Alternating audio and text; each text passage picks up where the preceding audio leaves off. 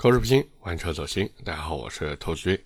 今天这期节目啊，我们来聊一聊特斯拉的召回事件。那么这个事儿呢，现在网上各种说法都有，包括各种角度的剖析呢也都有。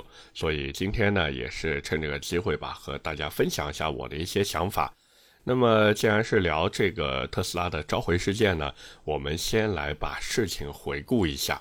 就在这个月的十二号，也就是五月十二号的时候呢，国家市场监督管理总局发了一个消息，说特斯拉就是在国内的特斯拉，不管是北京那边还是上海那边，根据《缺陷汽车产品召回管理条例》和《缺陷汽车产品召回管理条例实施办法》的要求，向国家市场监督管理总局呢备案了召回计划。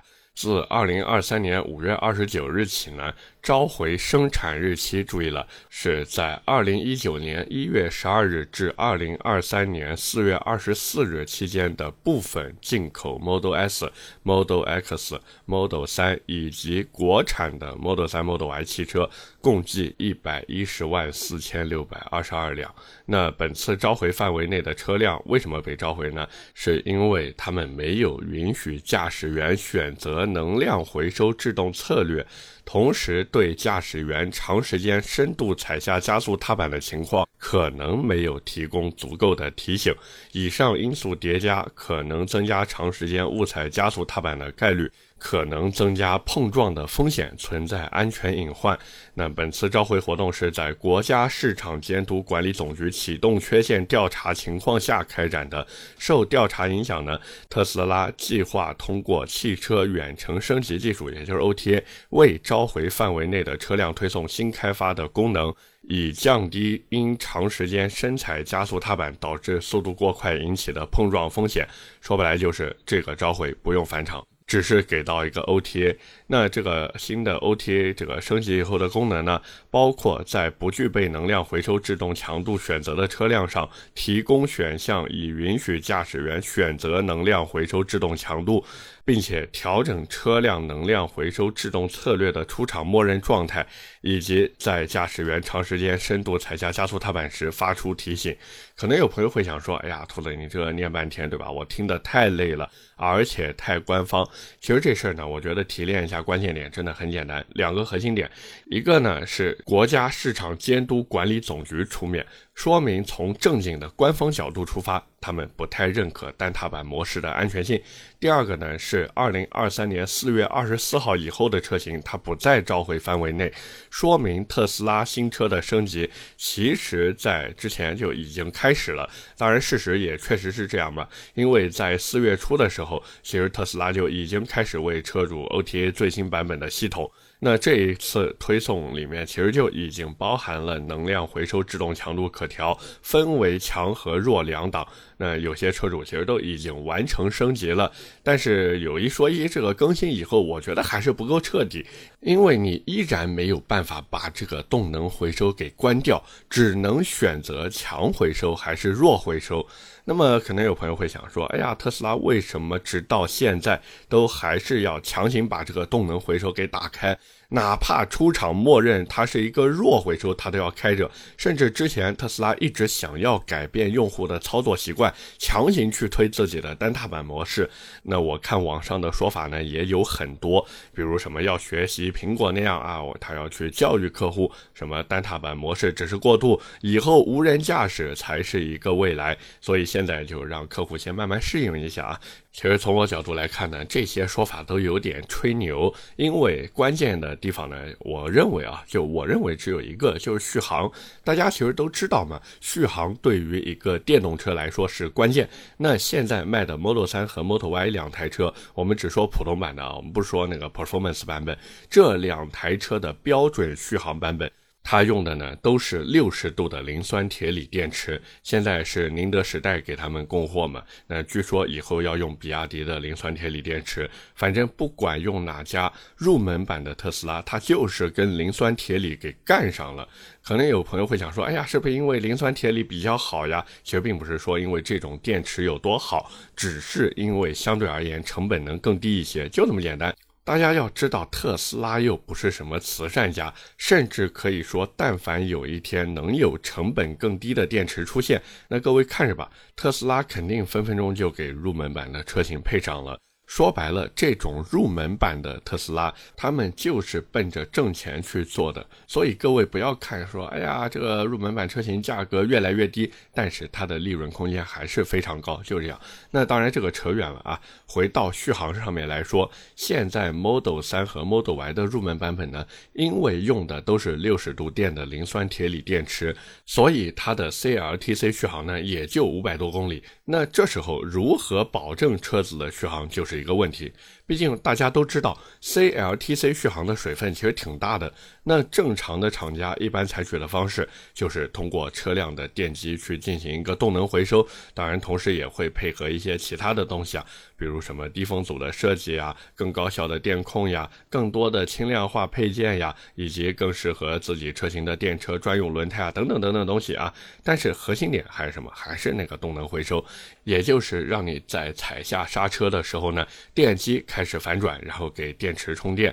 不过各位也不用操心什么安全性，因为按照理论上来说，当你深踩刹车或者急刹车的时候，你车子上的卡钳也会开始工作。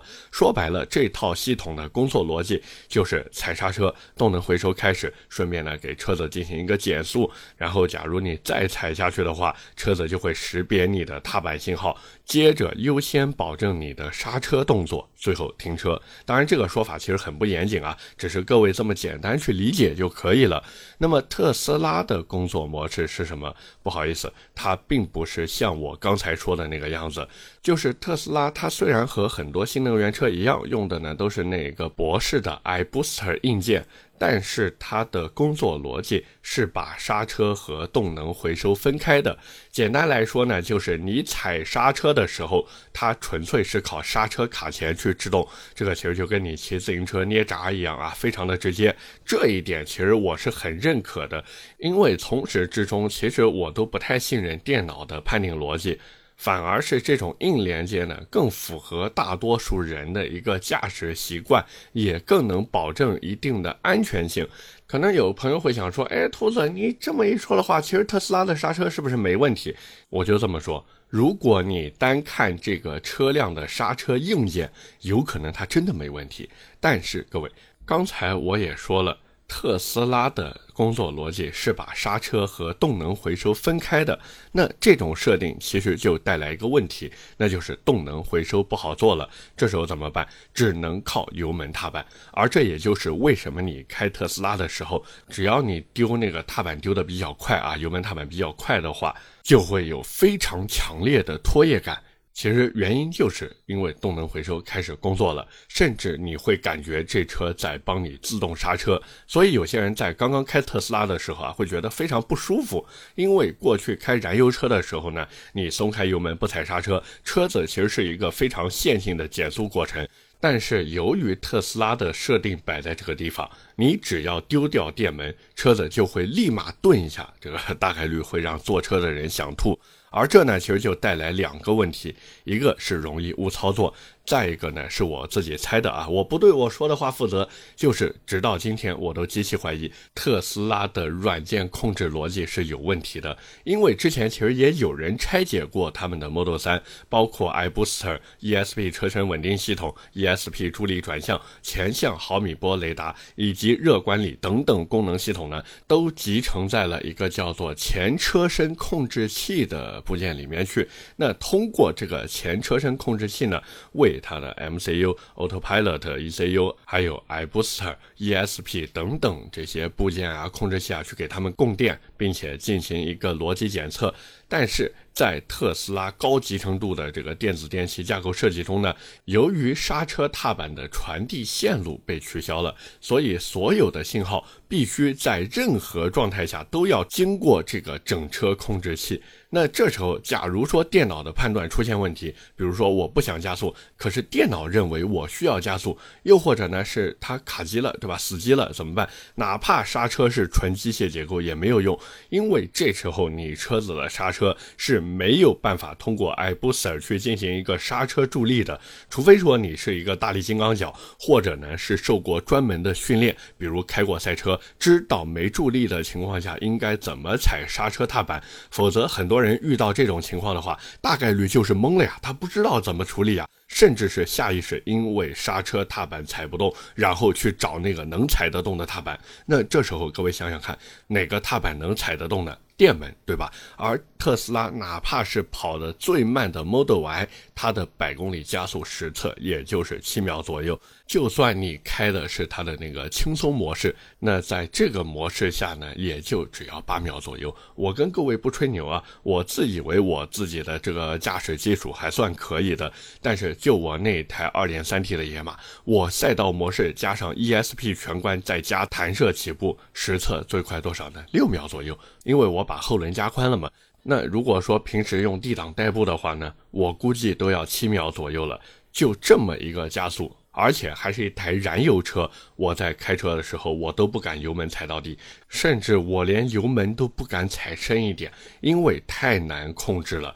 那像特斯拉这种电动车，一脚电踩下去，各位，电车是一脚下去就全力输出的。我就想问问，有多少人能够轻松控制这样的性能？那它出事的概率是不是自然也就更大了？而这也是为什么在一些特斯拉这个失控事故的报道当中，有些车主就反馈说他的刹车踏板踩不下去，可能原因就在这个地方。反正说到底呢，直到今天为止，哪怕说特斯拉这一次更新了全新的系统，但是我对特斯拉的车子还是心存疑虑。当然，并不是说各位不能去买他的车子。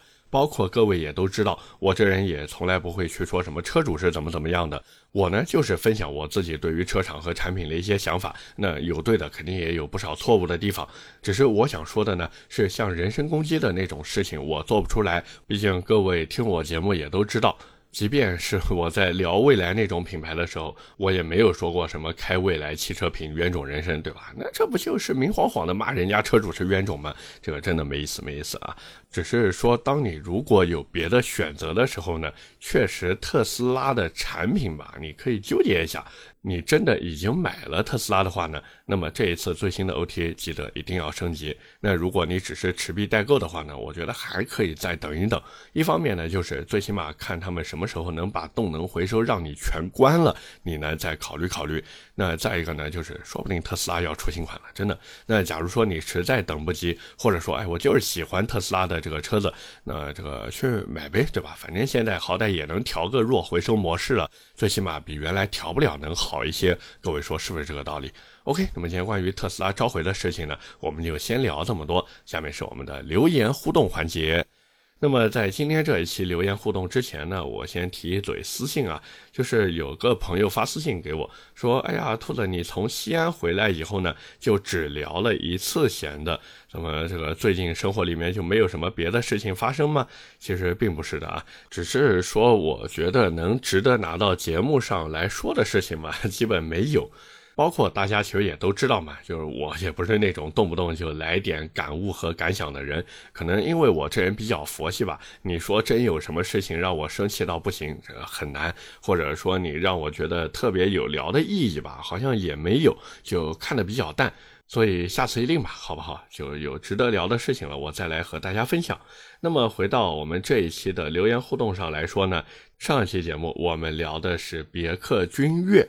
那么第一条留言来自听友四四七四八九三四四，他说：“我觉得不可能二十万以内就讲新君越，别的呢先不说，你君越定十几万，那最尴尬的还是君威啊？难道君威要下探到十万的价格吗？